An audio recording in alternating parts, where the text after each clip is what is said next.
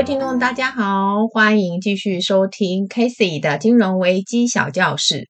大家应该听出来吧？我今天的心情真的是超好。没错，今天金融危机小教室要重回我最爱的年代，那就是民国八十四年。我相信呢，只要对金融危机故事有兴趣的听众，一定跟我一样，非常非常迷恋迷恋民国八十四年。在上一集的节目里呢，我说过，民国八十四年除了彰化四信的挤兑案之外，还有一连串的霸掌都还没有讲。所以呢，我们今天就要来说一说一个挤兑案的前世今生。今天要来谈的这家金融机构呢，当时的名称叫做国际票券公司，现在呢叫做国际票券金融控股公司。没错，它已经浴火重生了。从一个小小的票券公司，现在变成一个金控公司喽。好，从时间上来看呢，彰化四信是发生在八十四年的七月底八月初，那国票案呢，则是发生在同年的八月上旬。换句话说，这两个案子的爆发点其实非常非常的接近，因此引发的讨论度以及关注度都很高。那舆论呢，也非常喜欢把这两个案子拿来超级比一比，特别是主管机关对于这两个案子的处理态度。好，听众朋友呢，如果想要知道八十四年彰化四信挤兑案的话呢，可以回过头再去重听我们金融危机小教室第三、第四集的播出。依照惯例呢，我们来会整一下当时的新闻重点内容。八十四年八月五日，调查局因为调查一起股票的炒作案，逮捕国际票券公司的营业员，他的名字叫做杨瑞仁。结果呢，杨瑞仁供出炒作资金竟然是伪造的商业本票卖给台银而取得的。杨瑞仁伪造客户印章，偷取国票的保证章。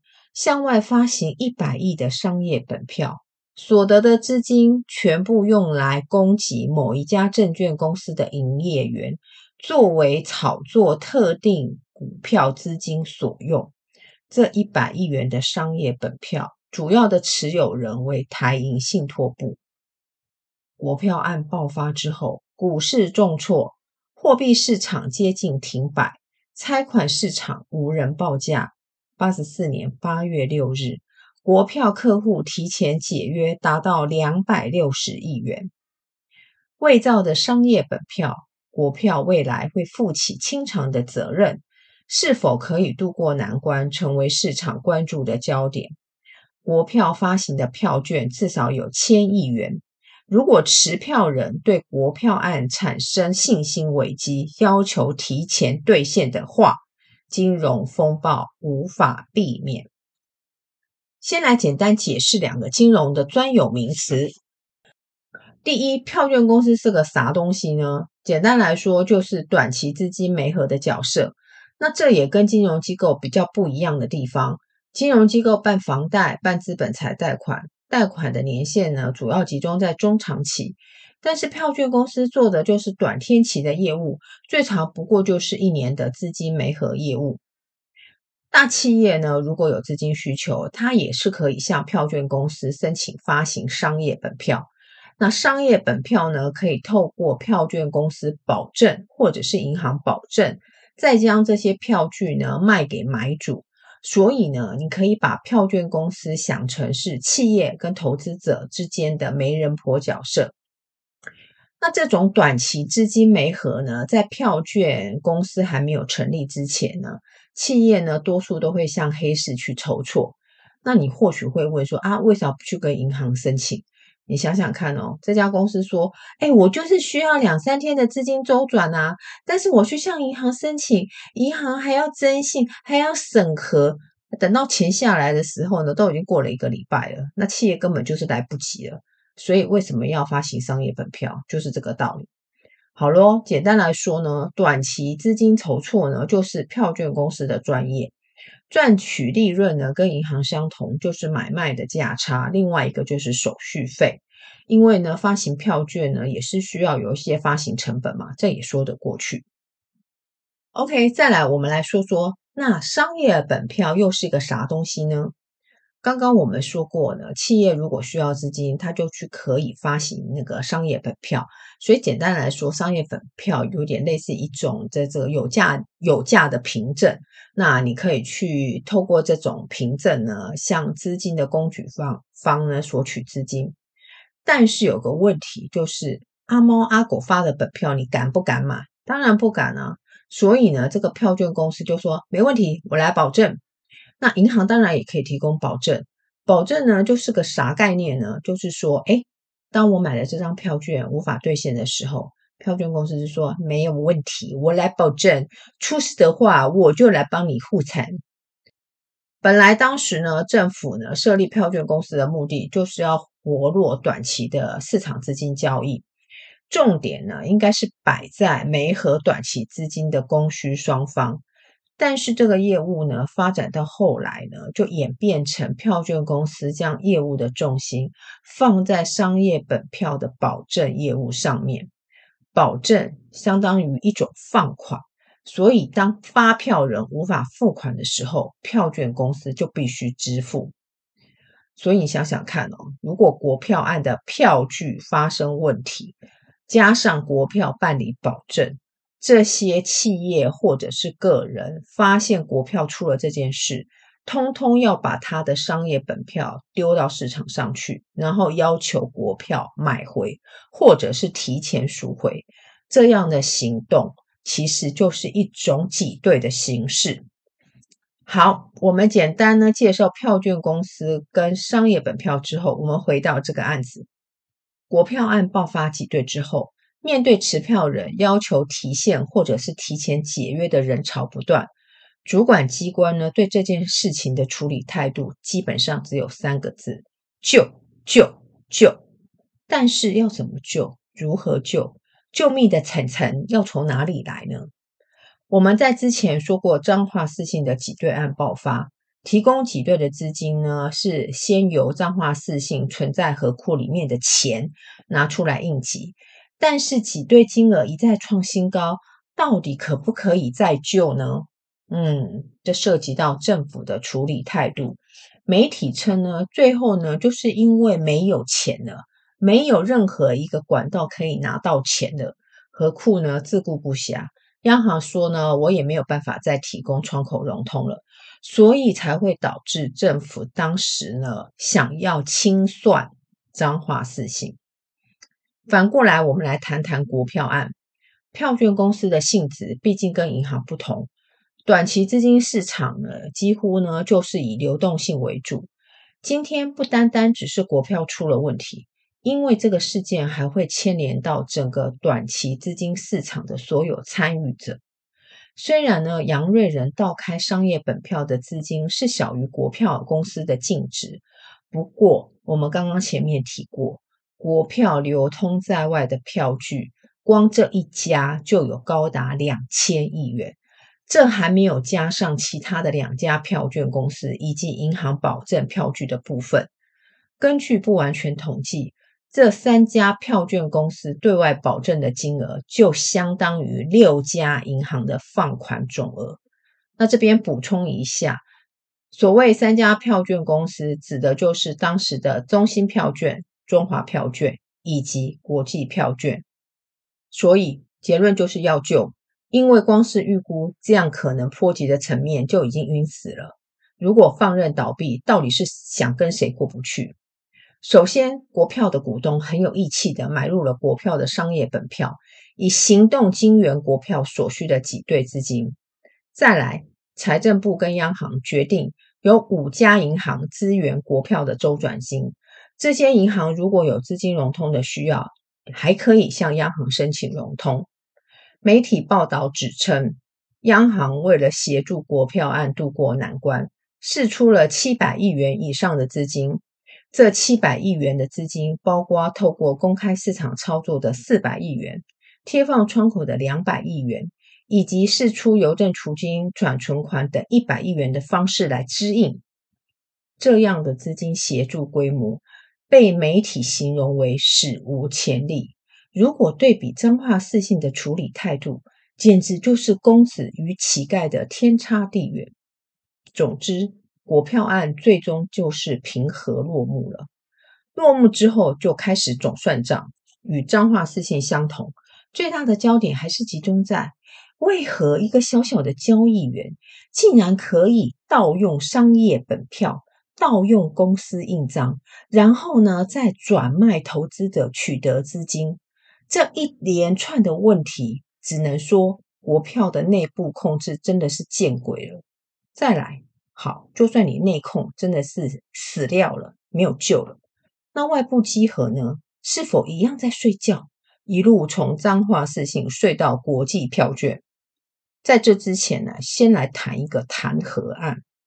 监察院在八十四年的时候，针对国票案失职人员进行弹劾。主要弹劾的人员包括台银信托部、稽核部、央行金检处前任及现任处长，以及央行总裁等六人。关于央行总裁的部分，最后还是做出不予惩戒的决议。监察院的主要论点包括：央行总裁在担任台银董事长期间，因为用人不当，导致台银的内控失能，购入伪造的商业本票。台银稽核部及信托部丧失内部稽核控管功能，央行金检处负责检查国际票券，却未能察觉其疏失，鲜有为失。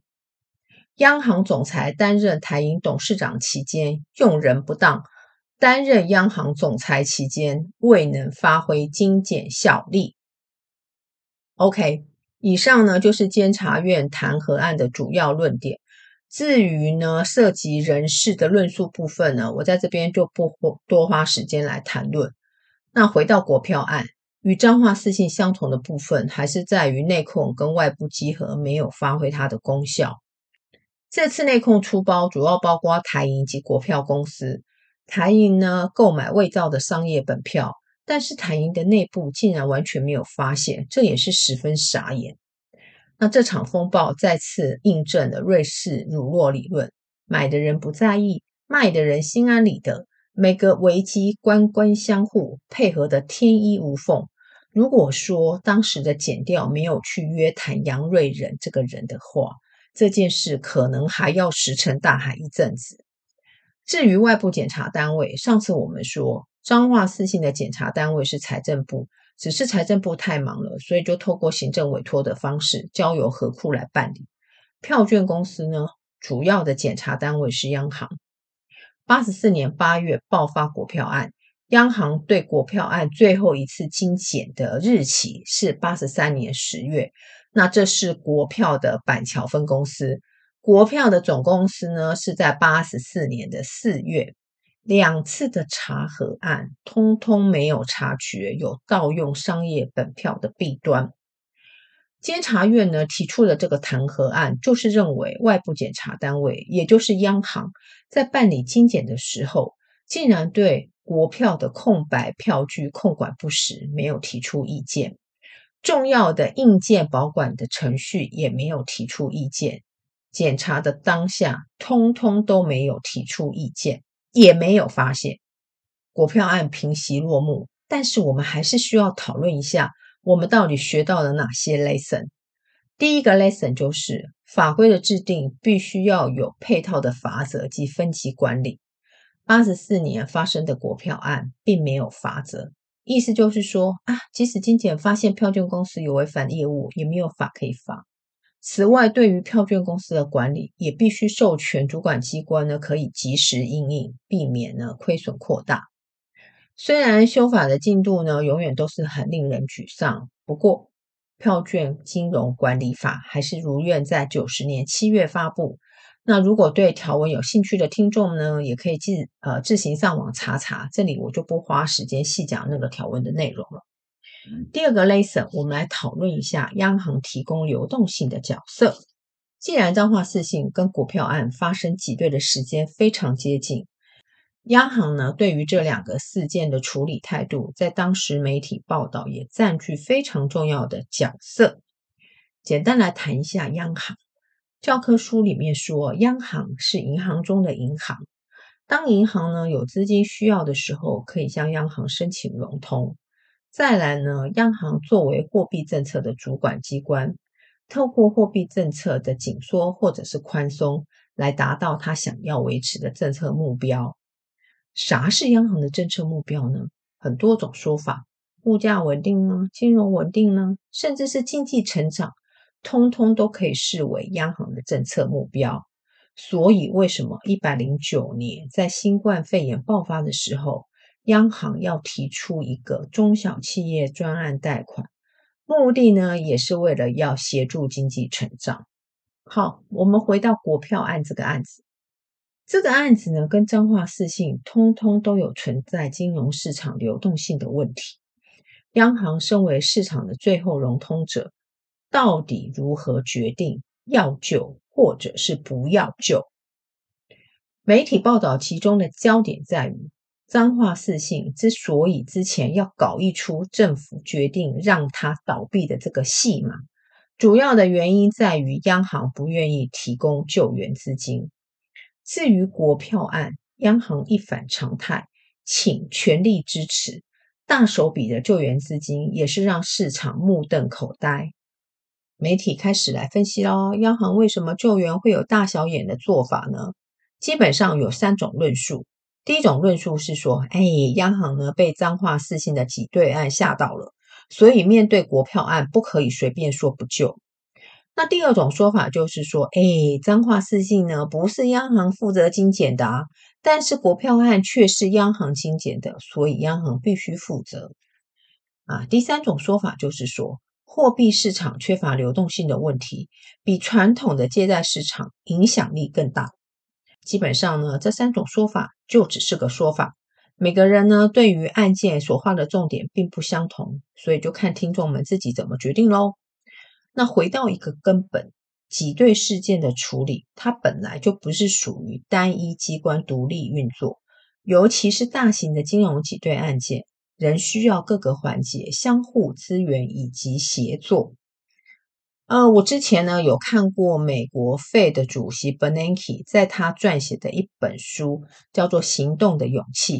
他当时有特别谈到，就是说次贷发生之后呢，每个机关确实都有他所需要负责的执掌的基本项目，但是呢，如果每个机关只坚持他自己所能做的项目，而无法跟其他的机关协调而取得共识的话，基本上根本就没有办法处理危机。